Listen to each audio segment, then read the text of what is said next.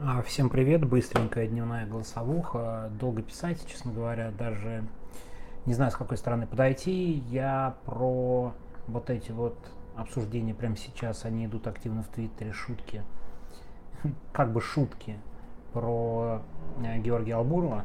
А на самом деле это довольно важная история. Мне кажется, мы сейчас все сведем к шуткам, а это будет не совсем правильно. Для тех, кто не застал и, может быть, услышит от меня, украинское издание «Киев Пост» опубликовало большое исследование, но это все надо ставить в кавычки.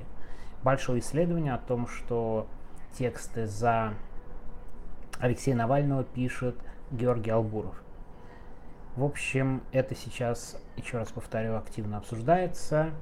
Много кто постит. Вот Кирилл Мартынов, например, сослался как на авторитетный источник – а то же самое сделал, там, можем объяснить, Ксения Собчак, насколько я понимаю. Ну, ну, то есть примерно понятен ореол тех, буквально о которых писал сам Алексей Навальный в том самом письме.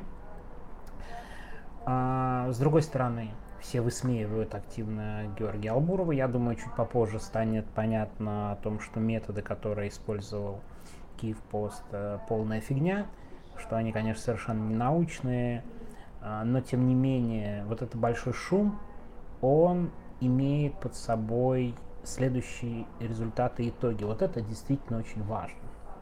Потому что мы буквально в прямом эфире видим, как рождается конспирологическая версия. И забегая вперед, могу сказать, я не сомневаюсь, что у этой версии будет довольно много сторонников эта версия о том, что это пишет не Алексей Навальный, а пишут за него.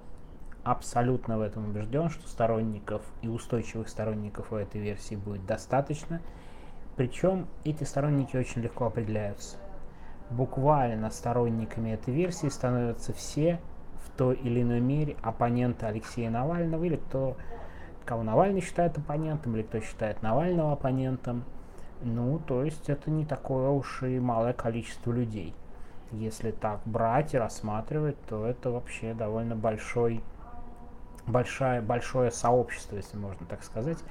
Они начали обсуждать эту версию о том, что это пишет не Алексей Навальный, буквально с публикации манифеста. Это было очень заметно в первые дни. И Ходорковский высказался, и там прочие, там, вот из кого я там, кого я видел, все начали сомневаться, что Алексей Навальный это сделал. А, то есть очень четкая и понятная привязка. Ну, сразу возникает вопрос, а для чего они это делают, да? Ну, то есть э, вполне логичный вопрос, для чего они это делают. А все довольно просто тоже, по крайней мере, с моей точки зрения. Напрямую наезжать на человека, который получил 19 лет и который совершенно очевидно является а. лидером российской оппозиции, б несправедливо преследуемым, с. моральным авторитетом, причем ну, действительно большим, напрямую, ну не то чтобы стрёмно, а это еще и бьет по собственным своим же читателям, подписчикам и так далее. То есть, поэтому неплохо бы создать версию о том, что это не сам Алексей Навальный, а условные навальнисты – его сторонники, его люди и так далее, он сам не понимает, что происходит, и обрушится уже с критикой именно на них. То есть это абсолютно практический прием, который кто-то осознанно, кто-то неосознанно, но четко применяет в этой ситуации. И сегодняшнее псевдоисследование Киев-Пост – оно окончательно закрепит вот эту версию, что это все не Алексей Навальный, это все другие люди. И мы на глазах буквально видим рождение, ну не хочется говорить мема, но рождение теории про хорошего и плохого Навального. Некий хороший Навальный закрыт в СИЗО, в тюрьме, в колонии – а какой-то плохой Навальный, это образ плохого Навального. На самом деле это, конечно, никакой не Навальный, а его э, сторонники, которые ничего не понимают, вот они и обрушиваются на другую оппозицию, на других очень прекрасных, порядочных людей.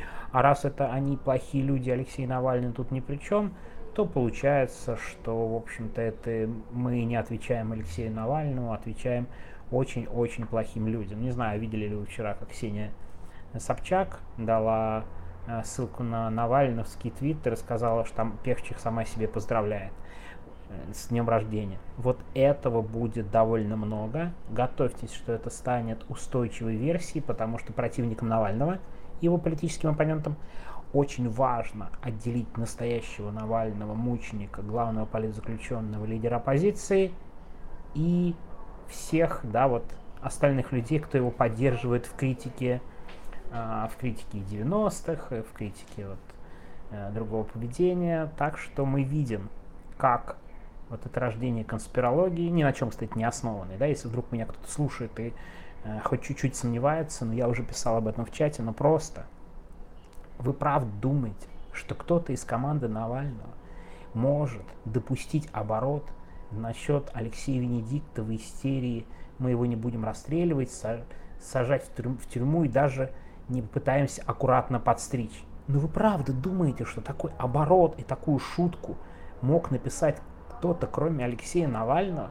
Ну тогда вы не читаете Алексея Навального давно и не понимаете, что это абсолютно типичный его стиль, и никто так делать не, не будет и не стал бы еще из Навального шутить. Это просто абсолютно невозможно. Да? Как бы от себя добавлю, что у меня есть другие доказательства, что это Алексей Навальный, но как бы даже глупо это все пытаться подтвердить, что это Алексей Навальный, это буквально как спор с плоскоземельцами, у которых один аргумент, другой, третий, четвертый.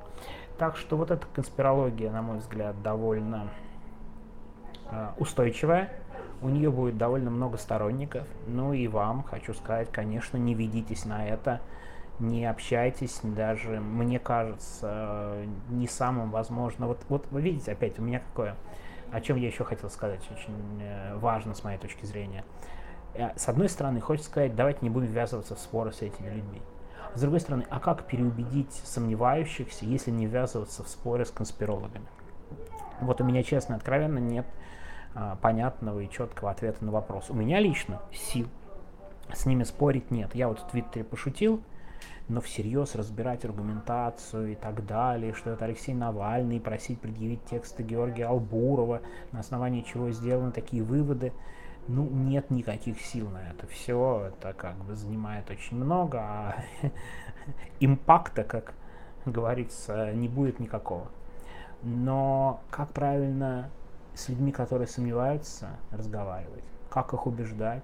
Что делать? Ну, лично я, честно говоря, не знаю не понимаю. Я очень надеюсь, что это все сведется не только на уровень шуток, а на уровень более серьезного ответа, потому что шутки это хорошо. Вот у меня есть силы только для шуток, но для сомневающихся людей, которые не совсем понимают, наверное, нужны какие-то более четкие и понятные аргументы. Вот.